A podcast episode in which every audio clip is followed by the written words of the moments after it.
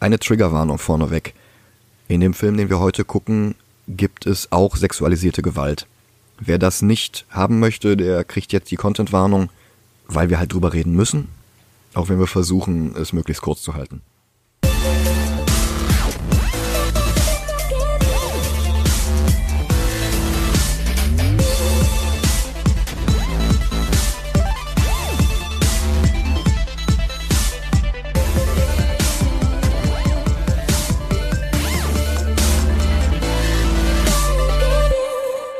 Hallo und herzlich willkommen zu einer neuen Episode Movie Gelantes. Hallo. Mit Dennis. Und Micha.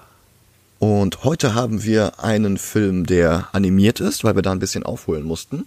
Oscar nominiert. Okay. Und zwar äh, verfilmt äh, hier Marjan Satrapi ihr eigenes Werk Persepolis. Zusammen mit einem weiteren Regisseur, und zwar zusammen mit Vincent Paronot. Französische Produktion, sehr expressionistisch. Ähm, ja, aber gucken wir uns erstmal an. Der ist auf Amazon kaufbar oder Teil von so einem äh, Arthouse-Kanal, den man 30 Tage Probe abonnieren kann und dann wieder rausschmeißen kann. Ähm, dann kostet der halt nichts. Ähm, ja, wir hören uns gleich wieder. Bis gleich. Bis gleich.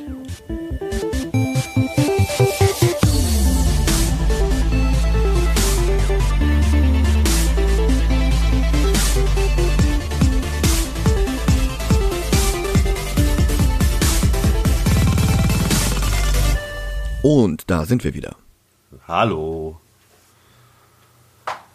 Ja. Das war Persepolis. Hm. Das klingt nicht begeistert. Nee, absolut nicht. Ich, verste Wow. ich, ich verstehe den, den Sinn hinter dem Film. Ich kann es auch gut nachvollziehen, dass man äh, das, was mit einem passiert ist, in so etwas verarbeitet. Ja. Aber das mag jetzt hart klingen, ich kann damit nichts anfangen. Okay, interessant. Fassen wir es auch erstmal den Film zusammen. Ja. Am Flughafen auf den Flug nach Teheran wartend erinnert sich äh, Marjan Satrapi an ihre Kindheit dort. 1978 war sie nämlich Bruce Lee-Fan, wollte unbedingt Prophetin werden und glaubte sogar noch an die Pro-Schah-Propaganda, die ihr in der Schule eingetrichtert wurde. Aber Revolution lag in der Luft. Und es gibt eine kurze Rückblende, die wie Scherenschnitt-Theater präsentiert wird. Und die erzählt uns die Geschichte der Schah-Familie dass der erste Schah eigentlich das Land modernisieren wollte und wie Atatürk die Türkei ins 20. Jahrhundert bringen wollte, ähm, dass er dann aber unter dem Einfluss von Engländern sich entschieden hat, sich als Schah zu präsentieren, der von Gott persönlich gewollt wurde und halt im Endeffekt äh, eine Diktatur aufzubauen. Und der erste Schah war wohl noch ein relativ wohlwollender Diktator, sein Sohn aber schon nicht mehr. Aber es ist halt diese komplette Propaganda über Jahrzehnte hinweg aufgegangen und die Kinder kriegen halt wirklich schon in der Schule indoktriniert, dass das Staatsoberhaupt von Gott gewollt ist und zweifeln das auch noch nicht mal an. Aber ihre Familie zweifelt das an und sie sind nicht die einzigen und es rollen Panzer auf den Straßen. Der Schah wird gestürzt und Marjan ist hin und her gerissen zwischen dem Wunsch nach Rache für die Verbrechen, die ihre Familienmitglieder und Bekannten erdulden mussten, und ihrer Religion, die Vertrauen in Gottes Gerechtigkeit predigte. Tatsächlich erscheint ihr Gott auch in einer Vision, die ihr befiehlt, ihren Feinden zu vergeben. Auch wenn ihr das wirklich nicht leicht fällt. Ja, wegen der Darstellung des Gottes in diesem Film gab es auch richtig Ärger. Ja, genau. Es gab muslimische Vereinigungen, die versucht haben, den Film zu verbieten. Der kam auch teilweise nur sehr zensiert raus, wo einige Szenen dann rausgeschnitten wurden. Gott wird halt hier dargestellt als alter Mann auf einer Wolke, der mit ihr spricht. Ist quasi so dargestellt, wie Gott in christlichen oder sowas dargestellt wird. Also dieser typische alte Mann mit einer weißen Robe und einem langen weißen Bart. Ja, aber auch in, in westlichen Cartoons, die Simpsons, da sieht Gott genauso aus, Ja. nur halt in Gelb. In God of War sieht Gott so aus, also Zeus so aus. Also das ist, glaube ich, immer dieses die typische Darstellung für einen alten weisen Mann. Ja. Interessant wird später im Film, wenn sie dann halt auch mit äh, kommunistischen Gedanken in Kontakt kommt und dann in ihrem Kopf Gott und Karl Marx miteinander diskutieren. Das geht halt nicht, wenn du Gott nicht bildlich darstellst, aber ich verstehe natürlich, wenn manche Religionen Probleme damit haben, weil es bei ihnen ein grundsätzliches Dogma ist, dass Gott nicht bildlich dargestellt werden darf. Ja. Die Geschichten des gefangenen und gefolterten Onkels kommen durch den richtig expressionistischen Zeichenstil unfassbar gut zur Geltung. Also wenn ihr noch keine Bilder von Persepolis gesehen habt, stellt euch vor, ähm, Fritz Lang oder, oder Murnau, also einer von diesen deutschen Stummfilmregisseuren, hätte die Nickelodeon-Serie Duck umgesetzt. Oh Gott. Ungefähr so sieht das alles aus. Also du hast, ähm, gerade in den Rückblenden ist alles schwarz-weiß. Und du hast unglaublich starke Kontraste. Du hast schwarz und grau und, und, und das wird alles so stark eingesetzt mit Schatten und mit äh, später schießen nachts Kanonen durch die Luft und du hast dann wirklich so weiße Linien im Schwarz und, und es ist völlig, völlig beeindruckend. So, und ihr Onkel schenkt ihr einen Schwan, den er im Gefängnis aus Brot geschnitzt hat und dann getrocknet hat, damit er hält. Und das wird dann so ihr Lieblingsspielzeug für eine Zeit. Aber es kommen dann auch die ersten Wahlen nach dem Sturz des Schah und die islamistische Partei gewinnt mit 99 Prozent der Stimmen. Und das Leben in Teheran wird halt eben nicht besser. Ihr Onkel, der Kommunist, wird wieder verhaftet und Marjan besucht ihn sogar im Gefängnis, bekommt einen zweiten Schwan von ihm überreicht und danach wird ihr Onkel getötet, was sie Gott wieder mal persönlich übel nimmt. Und der Irak greift den Iran an, die Regierung verabschiedet immer strengere Gesetze, Kopftücher werden Pflicht und Propaganda erschallt aus Lautsprechern. Der Unterricht ist voller religiöser Indoktrinierung. Und durch den Krieg ertönen halt auch noch ständig Fliegersirenen, die Supermarktregale sind leer. Und nebenbei, das ist halt eine der Haupterzählstränge äh, des Films, Frauen wie Marjan und ihre Mutter werden vom Patriarchat unterdrückt. Diese Szene, wenn sie da in einem Supermarkt sind und diese beiden Frauen streiten. Ja. Wenn sie dann sagt, so, ähm, wenn, wenn man teilen würde, wäre genug für alle da. Ja. Und ich, das ist, glaube ich, aktueller denn je. Ja, das stimmt. War auch meine Lieblingsszene im Film. Oh, oh, ich finde, es kommen noch einige sehr viel stärkere Szenen, aber der Reihe nach. So, die Einschüsse kommen näher, weißes Kanonenfeuer auf schwarzem Hintergrund, das ist halt wirklich wie ein Scherenschnitt. Und sie verstecken sich im Keller. Und die Bevölkerung wird immer weiter radikalisiert. Dissidenten werden verhaftet. Und äh, Marjans Eltern tun alles, um den Vorgang zu verlangsamen. Also sie reden dem Sohn einer Putzfrau aus, an die Front zu gehen. Und äh, ein Onkel braut heimlich Wein in der Badewanne. Und sie versuchen einem ähm, Todkranken, der einen Herzinfarkt hatte, ein gefälschtes Visum zu verschaffen, damit er außer Landes kommt, damit er in die Hände von richtigen Ärzten kommt, die dann sein Herz operieren können, weil in der islamistischen Diktatur, die sie da haben, im Endeffekt nur die gottesfürchtigsten und nicht die für den Beruf geeignetsten die Führungspositionen bekommen. Also es gibt einen, der wird zum Leiter des Krankenhauses, der war ursprünglich mal Fensterputzer und konnte halt nix. Und der entscheidet dann halt, ja nee, wir haben doch auch ganz gute Ärzte, soll der doch mal hier operiert werden. Und der, war das auch ein Onkel, der die äh, Visa gefälscht hat? Nee, ich glaube, das war einfach ein Freund des Vaters. Ah, okay. Der wird dann halt auch verhaftet. Seine Tochter wird äh, erhängt und die Mutter schildert später die Umstände, wie es dazu kam. Denn der Islam erlaubt es nicht, Jungfrauen zu töten.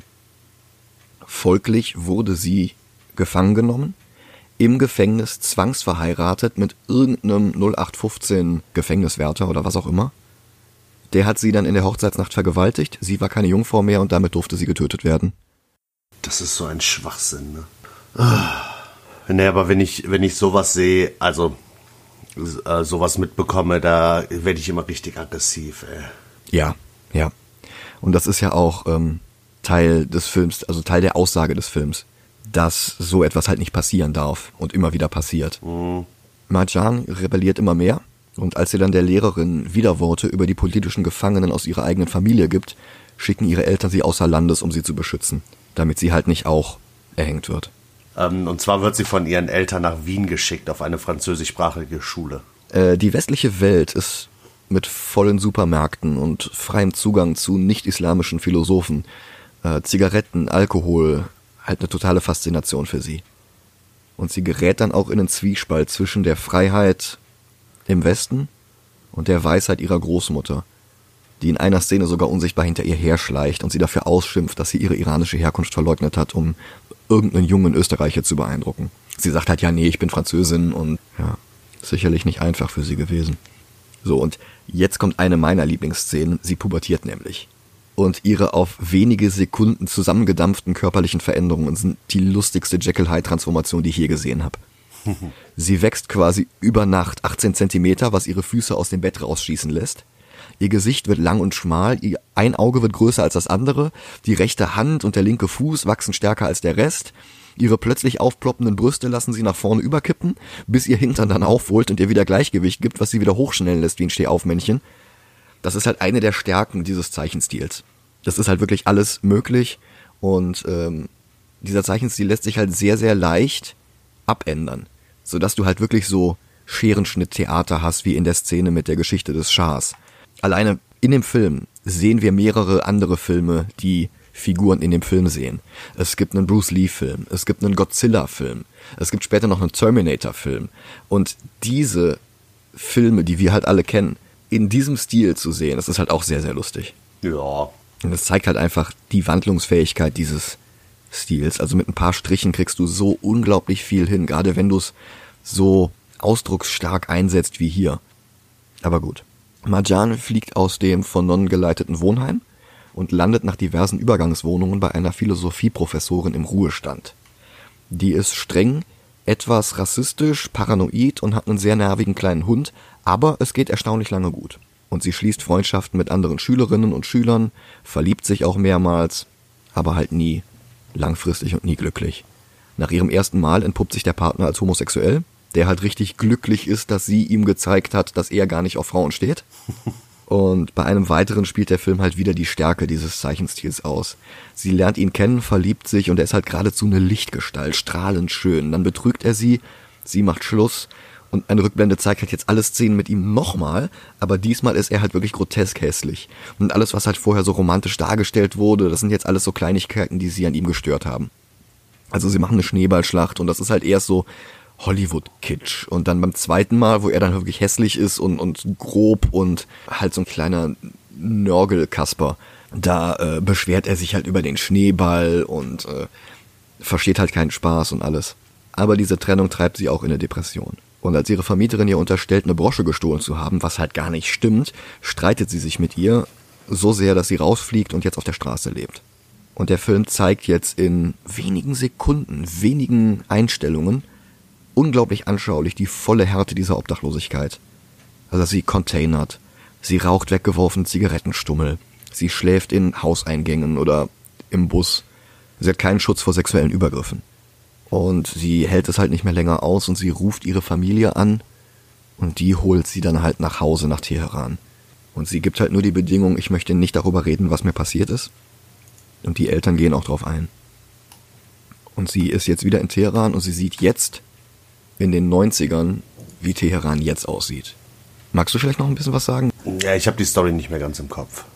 Ich hab, war ein bisschen extrem abgefuckt von dem Film. Und deswegen habe ich mir äh, nicht so viele Notizen gemacht. Unglaublich. Ich fand ihn echt unglaublich stark. Echt? Ja. Das war halt so ein Film. Ich fand die, äh, den Graf, also den Stil, wie der gemacht wurde, fand ich richtig gut. Hm. Aber so die Story hat mich halt null interessiert. Ja, es ist halt keine Action, es ist halt kein Abenteuer, ne? Ja, und das ist halt, sowas gucke ich mir halt nicht an. Ja. Ja, aber es ist halt auch eine Comic-Verfilmung. Ja. Aber nach den äh, letzten beiden Filmen dachte ich, jetzt kommt was richtig Geiles. ich, ich fand auch, das war was richtig Geiles. Ja. Nee. Ich versuch, ich versuch's mal ein bisschen. Ja, okay. Mhm. Äh, sie kommt wieder, in Teheran war das, ne? Genau.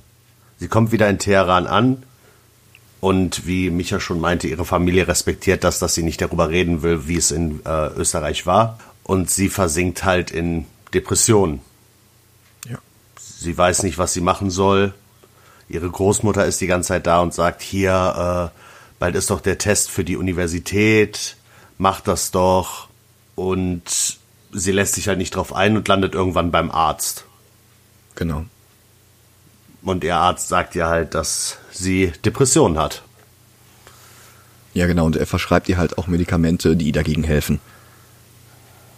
Genau, und sie sitzt irgendwann auf ihrem Bett und ich gehe mal davon aus, dass sie sich umbringen wollte. Ja, das ist, das Weil- ist ziemlich, ziemlich deutlich. Ja, sie nimmt halt mehrere dieser Tabletten und man sieht es nicht genau, aber ich gehe mal davon aus, dass es eine Flasche Alkohol war. Ja, du siehst halt nur irgendwie eine, eine leere Flasche am Boden, die vermutlich Schnaps war. Ja, also die Form lässt auf jeden Fall darauf. Und wir haben wieder ein Gespräch mit Gott. Genau. Ja, Gott sagt ihr halt, äh, dass ihre Zeit noch nicht gekommen ist. Dass, äh, also sie schwebt halt da durch das Jenseits und er sagt, hey, was machst du denn hier? Du gehörst hier noch gar nicht hin. Und sie so, ja, aber ich mag nicht mehr. Ja, doch, doch, du musst noch mal zurück und überhaupt. Und äh, dann kommt halt noch Karl Marx dazu und die beiden streiten sich dann halt. Also man muss dazu sagen, sie hat halt in Österreich auch ähm, äh, Philosophie und Politik studiert und einer ihrer besten Freunde war halt überzeugter Kommunist. Und vermutlich, weil sie da eh schon Zugang durch ihren Onkel hatte, befasst sie sich halt ausführlich damit. Es gibt halt wirklich so eine Szene, wo sie ein Buch nach dem anderen liest. Die legt eins weg und schnappt sich direkt das nächste vom Stapel. Und ähm, diese ganzen Gedanken sind halt in der islamistischen Diktatur überhaupt nicht äh, gern gesehen. Und sie stößt halt auch überall wieder an. Da ist sie im Park und ähm, jemand beschwert sich, dass sie läuft, weil sie ihren Bus bekommen muss, damit sie rechtzeitig in der Uni ist.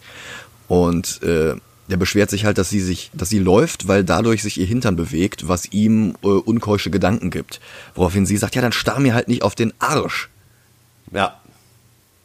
Sie ist auf jeden Fall wieder zurück im Leben und nimmt an diesem Test für die Universität teil. Und besteht und wird zugelassen. Ja. Also eins ihrer Fächer ist auf jeden Fall Kunst. Ich weiß nicht, ob über irgendwas anderes noch geredet wird. Auf jeden Fall sehe nach Vorlesungen, wo der Professor gerade über Kunst redet.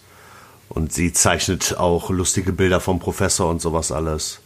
Ja, und, und ähm, sie haben dann später auch das, was bei uns ein Aktmodell wäre, was aber dort natürlich nicht nackt ist, sondern so extremst verhüllt, dass sie halt witzelt, hey, äh, also dieses Modell, egal von welcher Seite ich, ich die zeichne, die sieht von allen Seiten gleich aus. Weil du halt einfach nur so einen Berg aus Stoff hast, wo zwei Augen rausgucken. Und auch bei dieser Zeichenstunde kommt eine Durchsage, dass sich alle in der Aula versammeln sollen. Und der, ich denke mal, dass es der Leiter der Uni ist, sagt dann auch, dass es neue Gesetze oder neue Regelungen an der Schule gibt. Und zwar müssen Frauen jetzt weitere Sachen anziehen und das Kopftuch muss länger sein. Genau. Und daraufhin steht, äh, ach, wie heißt sie nochmal? Marjan. Okay. Nachdem der Leiter der Uni gesagt hat, dass sie weitere Kopftücher und weitere Klamotten anziehen sollen, steht Marjan auf und sagt, äh, wo das denn bitte fair sein soll. Die Männer tragen so enge Klamotten, dass man sogar ihre Unterhosen sehen kann. Und dass das unfair ist. Und das ist halt diese, diese Ungerechtigkeit, dass die Frauen halt wirklich alles machen müssen, sich verhüllen müssen unter dem Vorwand der Religion. Und die Männer, also man sieht die Unterhose durch die engen Hosen. Man, man sieht bei einem sogar wirklich die, die Umrisse vom Penis. Daraufhin kriegt sie dann halt wieder Ärger. Und nicht nur in der Universität läuft es halt schlecht, durch ihre zu Recht aufsässige Art. Ähm, auch privat klappt's halt nicht ganz so. Sie lernt halt einen Mann kennen, verliebt sich, heiratet. Das ist am Anfang auch richtig toll, bis sie dann wirklich zusammenziehen und sich gegenseitig nur auf die Nerven gehen. sie motzt ihn an, wo denn die Autoschlüssel sind. Und die beiden streiten sich so ein bisschen. Sie greift in ihre Tasche und hat den Autoschlüssel da drin. Ja. Also das sind wirklich so jeder kleine Streit äh, entfernt die zwei immer weiter voneinander. Ja. Genau. Ich, ich glaube übrigens, dass sie während der Uni-Zeit heiratet und nachdem sie von der Uni quasi fliegt, die Trennung kommt. Ja, das, irgendwie kommt das dann alles zusammen. Sie fliegt von der Uni und sie lässt sich scheiden, nachdem sie sich auch nochmal von ihrer Großmutter hat beraten lassen. Und die sagt halt auch, hey, was soll das denn, ist doch nur eine Scheidung. Ja, und dann wandert sie halt nach Frankreich aus und bleibt dann dort auch ausgenommen die Reise zurück nach Teheran, die halt die Rahmenhandlung des Films darstellt. Ja. Der Abschied mit ihrer Oma, bevor sie nach Frankreich geht, ist auch das letzte Mal, dass sie ihre Oma sieht, weil die kurz danach stirbt. Ja, stimmt. Ich hatte die ganze Zeit vermutet, dass sie in der Gegenwart, also in den Farbsequenzen nach Teheran fliegt, um bei der Bestattung ihrer Großmutter zu sein, aber der Film erzählt am Ende gar nicht, warum sie überhaupt dahin fliegt. Ja, das stimmt. Der war nominiert beim Academy Award für den besten Animationsfilm und der hat verloren gegen äh, Ratatouille, was halt echt eine Frechheit ist, finde ich. Okay. Weil Ratatouille ist halt ein guter Pixar-Film, aber der erfindet das Rad lange nicht so neu wie Persepolis. Und ich finde, Ratatouille erzählt auch keine so interessante oder auch wichtige Geschichte, wie es Persepolis tut. Aber, naja, Academy Awards halt. Du fragst ein bisschen, was die Daseinsberechtigung dieses Films ist. Nein. Nee, okay. Ich verstehe ich versteh komplett, was der Film für eine Daseinsberechtigung hat. Er ist Okay. erstens äh, autobiografisch und zweitens zeigt er so ein bisschen, und ich meine, ich war noch in keinem dieser Länder, aber ich kann mir gut vorstellen, dass das, was sie in dem Film beschreibt, heutzutage noch gang und gäbe da ist. Ja, und also was ich halt damit sagen möchte, ist, dass es in Teilen vom Iran und wahrscheinlich auch Irak und alles, was darum ist, äh, drumrum ist, es immer noch diese Zustände hat, dass Frauen wirklich nichts zu sagen haben, Männer quasi alles machen können. Und der Film ist halt quasi so ein, wie nennt man das, so ein Fingerzeig, so, das muss geändert werden. Ja, auch. Also in erster Linie ist der Film halt wirklich die Biografie von einem Menschen, der wirklich viel erlebt hat. Ja. Der die unterschiedlichsten Orte erlebt hat. Also der Kontrast zwischen Wien und Teheran kann ja nun echt nicht größer sein. Und grundsätzlich ist es auch immer wichtig, das Wissen und die Erfahrungen von Menschen für die Nachwelt festzuhalten. Ja. Die Kritik an den Umständen, die sie erlebt, ist, glaube ich, ein Nebeneffekt bei dem Erzählen dieser Geschichte. Ich glaube nicht, dass der ganze Film nur existiert, damit wir alle lernen, wie schlimm die Zustände in einer religiösen Diktatur sind. Nee, das auf keinen Fall. Und der Film ist halt auch zu großen Strecken die Geschichte zwischen einer jungen Frau, ihrer Mutter und der Großmutter. Marjan Satrapi war bei der Entstehung des Films, also sie war halt Co-Regisseurin und sie war halt auch bei allen Schritten sehr involviert, also was das Casting zum Beispiel anging. Sie hat als Mutter die legendäre französische Schauspielerin Catherine Deneuve bekommen und sie selbst, also die Tochter, äh, ist im echten Leben die Tochter von Catherine Deneuve, also Chiara Mastroianni. Ah, Im Deutschen wird Marjan gesprochen von Jasmin Tabatabai, eine Schauspielerin, die kennt man vielleicht aus Bandits und ähm, die ist selbst in Teheran aufgewachsen und die ist genau zu der Zeit, zu der Marjan Satrapi nach Wien gegangen ist, mit ihrer Mutter nach Deutschland gegangen. ah. Okay, sowas finde ich, finde ich schön, wenn so welche Leute, die wirklich noch quasi das nicht gleiche erlebt haben, aber aus derselben Zeit, aus demselben Ort und so sind, Ja. dass die dann involviert werden und das noch ein bisschen besser rüberbringen können, als jetzt jemand, der gar nichts damit zu tun hat. Ja. Äh, Sie war übrigens auch die deutsche Synchronstimme von Megara in der Disney Hercules äh, Adaption. Ah, deshalb kam die mir so bekannt vor. Ja, möglich, möglich. Aber die macht halt wirklich ähm, bis heute noch Filme. Okay. Und ich finde, was den Film so unglaublich gut macht, ist halt nicht die Geschichte, die er erzählt. Die stört mich nicht. Also die stört mich zumindest deutlich weniger, als sie dich stört. Ich finde halt einfach die Machart unfassbar gut.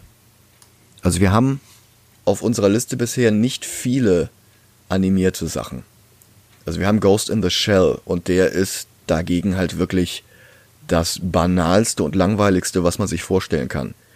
Ich finde, der lässt sich alleine vom visuellen und vom was macht der Film mit diesem Medium, lässt er sich halt wirklich mit Spider-Verse vergleichen.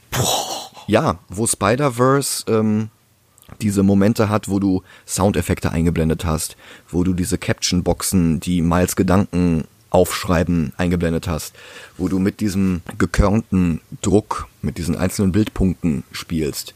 Äh, so spielt dieser Film halt wirklich mit der Adaption vom Stil dieses Comics. Also du hast halt diesen, diesen vermeintlich simplen Zeichenstil, so Punkt, Punkt, Komma, Strich als Gesicht. Aber also in der einen Szene wirkt es wirklich wie, wie ein Linoleumdruck. In der nächsten Szene wirkt es äh, vielleicht wie ein Stich von Goya. In der nächsten Szene wirkt es wie ähm, Scherenschnitttheater. In der nächsten Szene wirkt es wie, also selbst selbst die die einzelnen Frames, habe ich den Eindruck, sind unterschiedlich viele pro Sekunde. Also in Szenen, wo einfach nur Menschen miteinander reden, sind die Bewegungen eher abgehackt. Und dann gibt es Szenen, wo sie in der Disco tanzt und du hast so unglaublich flüssige Bewegung. Also, das ist völlig, völlig irre. Auch diese, diese, diese Pubertätsszene, wo sie halt wirklich, das, das lässt sich überhaupt nicht mit, mit beispielsweise Schauspielern oder sowas machen. Oder auch die Tatsache, dass diese ganzen Militärpolizisten in Teheran komplett identisch aussehen. Also da, da, da müsstest du halt echt, äh, weiß ich nicht, Achtlinge nehmen und die dann in jeder Szene äh, vervielfältigen oder sowas. Weil die halt wirklich alle komplett identisch aussehen, das in diesem Stil funktioniert. Und mit einem anderen Stil, der realistischer wäre, würde das nicht so gut funktionieren und auch nicht so gut wirken. Und mit Schauspielern halt erst recht nicht. Ja. Und das sind halt solche Stärken, die der Film da halt nutzt und auch wirklich, das sind Vorlagen, die er verwandelt, um eine Fußballmetapher zu benutzen. Und das hat mich echt beeindruckt. Was ich sagen wollte, wenn ich mir so unsere Liste angucke, musst du komplett allein entscheiden. Ja? Ja, für mich wäre der Film nicht mal auf dieser Liste. What? Einfach weil ich, ich kann ihn mit keinem vergleichen, mit keinem dieser Filme. Weder von der Handlung her noch vom visuellen her ist er mit keinem vergleichbar. Und wenn ich das entscheiden müsste, würde er hinter Batman wie Superman landen. Wow. Und deswegen entscheide das komplett alleine. Ich werde mit keinem Platz, auf dem wir uns einigen, zufrieden sein. Okay. Als der Nachspann lief und ich mir das erste Mal Gedanken gemacht habe, wo ich diesen Film ranken würde, da konnte ich mich nicht entscheiden, ob ich den über oder unter Into the Spider-Verse setze. Boah, wenn du das machst, war's das mit dem Podcast. Dann bin ich raus, das meine ich vollkommen ernst. Wow. Okay, das heißt, ähm, Alles ab Platz 10 ist okay, ist okay. aber alles äh, Besseren auf gar keinen Fall. Du findest Batman 89 besser als das hier? Du Ja. findest X-Men besser als das hier? Ja, ich finde auch alles, was danach kommt, besser als den Film. Wow. Aber das sind halt, ist halt das, worauf ich mich einlassen würde. Ich, ich kann ich kann zwar versuchen, mit Schulfächern auszudrücken. Batman wie Superman ist dieses Schulfach. Es ist total schrecklich, aber der Lehrer ist blöd genug, dass du dich mit deinen Klassenkameraden unterhalten kannst. Ja. Der Film ist wie ein Schulfach, das du nicht leiden kannst. Aber der Lehrer ist so streng, dass du nicht mal mit deinen Kollegen quatschen kannst, sondern die ganze Zeit dumm auf die Tafel gucken musst. Ja, der Unterschied ist halt, glaube ich, einfach, dass ich dieses Schulfach interessant finde. Du mochtest Philosophie, oder? Ich habe Philosophie studiert. Ich, ich, wie, wie gesagt, wie gesagt, ich will absolut nicht sagen, dass es ein Scheißfilm ist, weil das Ja. ist er nicht. Aber man kann, ich kann ihn nicht ranken auf dieser Liste, weil er zu keinem passt. Das ist ungefähr so, als würden wir Äpfel ranken und du würdest mit einem Stück Pizza kommen. Ja. Es klappt einfach nicht. Ja, aber das ist halt nun mal ein, ein äh, Lebensmittel-Podcast, ne? Wir haben ja nicht gesagt, wir, wir, wir ranken nur Superheldenverfilmungen oder nur amerikanische Filme oder was auch immer. Wenn wir sagen, wir schauen uns alle Comic-Verfilmungen an, dann muss auch ein Persepolis Platz auf dieser Liste finden. So schwer uns das jetzt fallen mag. Wir können uns in der Mitte treffen. Ich sag auf dem letzten Platz, du sagst auf dem ersten oder zweiten Platz, dann müssen wir uns in der Mitte treffen. Also der letzte Platz ist aktuell Platz äh, 26, nämlich der Insane Cloud Posse Film Big Money Hustlers. Und Platz 13 wäre Ghost in the Shell. Und naja, Ghost in the Shell macht halt visuell ein paar spannende Sachen mit ihrer Unsichtbarkeit, aber sonst doch gar nichts. Der nächste Animated Movie darüber ist Tintin. Und der ist halt eine gute Umsetzung von Hergé, aber ansonsten halt ein, ein relativ gewöhnlicher Animationsfilm. Also der hat einen tollen Übergang von diesem Flashback zu dem Piratenkampf in die Gegenwart rüber, aber ansonsten ist der visuell Durchschnitt. Und wenn du jetzt sagst, du ähm, kannst mit der Handlung nichts anfangen, oder du, du, du bist einfach nicht die Zielgruppe für die Geschichte dieses Films, dann, dann lass uns doch einfach nur den Stil ranken. Weil ich finde, dass dieser, dieser expressionistische Zeichentrickstil, dass das das ist, was diesen Film so stark macht. Ja, aber das fände ich unfair. Wenn man nämlich, also wenn es jetzt ein, äh, nur Animationsfilme wären, mhm. Dann wäre der auf jeden Fall auf dem zweiten Platz. Auf jeden Fall. Mhm. Aber wenn du jetzt vom Stil, wie er gemacht ist, redest, dann fände ich es schon unverschämt, den über Kenshin zu ranken. Weil wenn ich überlege, was die alles gemacht haben in der Produktion, um das so real aussehen zu lassen. Ja. Äh, na, ich hoffe, du verstehst ein bisschen, was ich damit sagen möchte. Ich, ich verstehe, was du sagen möchtest. Ich finde nur, dass ein Platz 13 dem Film halt echt nicht gerecht wird. Pass auf, vergleichen wir den mal mit Speed Racer. Ja. Speed Racer hat keine uninteressante Handlung, aber das liegt daran, dass der fast gar keine Handlung hat. Ja, ja der fährt jetzt Auto und äh, da kommt der, der korrupte Typ, der versucht, die Rennen alle zu äh, schmieren. Und äh, Krachbum Action, der ist auch visuell richtig unterhaltsam. Der ist äh, visuell. Sorry, dass ich dich Bombe. unterbreche. Ja. Aber weißt du, mit welchem Film ich äh, hier den am, am ersten vergleichen würde? Werner Beinhardt. Weil es sind, okay, Werner Beinhardt ist nicht ganz so krass, aber es sind beides autobiografische Filme. Ja, aber. Oh. Ja, also, sorry, ich weiß, ich weiß halt nicht, was ich noch sagen soll. Ja, ich und kann, ich weiß echt nicht, was ich noch sagen soll. Du, du wirst es. Ich meine, ich meine, du sagst, du, du kannst den Film nicht ranken und ich soll das alleine machen. Und dann schlage ich Platz zwei vor und du willst den Podcast beenden. Was hältst du? Also. Letztes Angebot Platz 11. Unter Valerian? Unter Valerian. Dafür über Tintin und somit auf dem zweiten Platz von Animationsfilmen. Ich wollte dir gerade unter 5 anbieten, weil Snowpiercer halt auch ein, ein eher künstlerischer Film ist, der auch tatsächlich eine französische Vorlage hat. Aber Snowpiercer hat halt zusätzlich zu seiner Aussage eine unterhaltsame Komponente der hat halt Action, der hat halt noch äh, Science Fiction und, und Spannung. Und den hat der halt nicht. Ich habe ich hab vorhin schon mal gesagt, äh, alles, was besser als Platz 10 ist, fände ich eine Frechheit. Und darauf, darauf bestehe ich. Sollen wir dann Platz 10 nehmen? Dann nehmen wir Platz 10. Das ist okay. mein aller, aller, allerletztes Angebot. Ja, okay.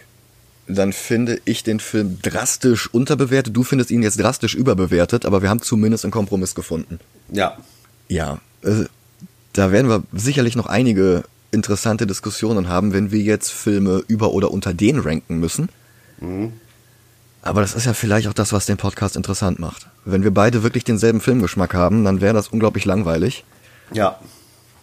Und, und so haben wir halt wirklich Diskussionen. Und ich denke mal, je mehr Filme wir jetzt haben werden, wir haben jetzt aktuell 27 Filme auf der Liste, mhm.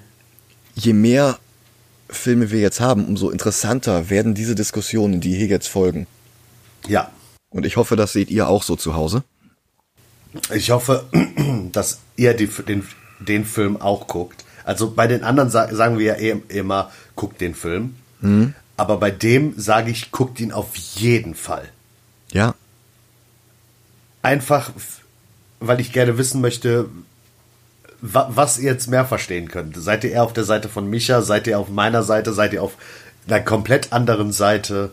Das würde mich echt mal interessieren. Ja, mich auch. Also da bin ich wirklich auf eure Kommentare gespannt. Und ich denke, nächste Woche machen wir was weniger Polarisierendes. Ja, ich hoffe. Ja. Gut, dann hören wir uns nächste Woche wieder.